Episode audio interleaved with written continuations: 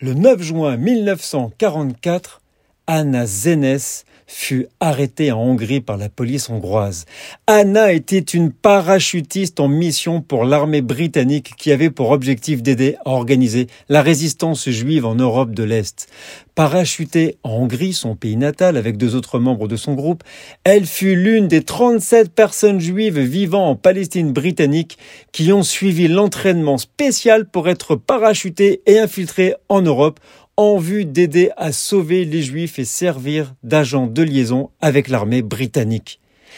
Elle a été dénoncée par un traître qui avait infiltré son groupe de résistance, emprisonnée et torturée pour obtenir des informations sur son groupe et sur ses missions. Elle a continué à résister et à garder le silence et refusa de révéler les détails de sa mission.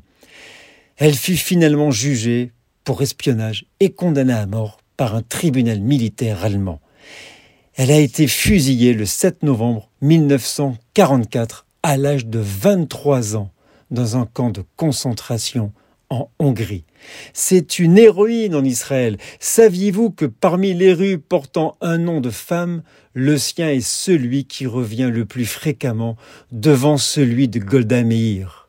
Nous sommes le 9 juin.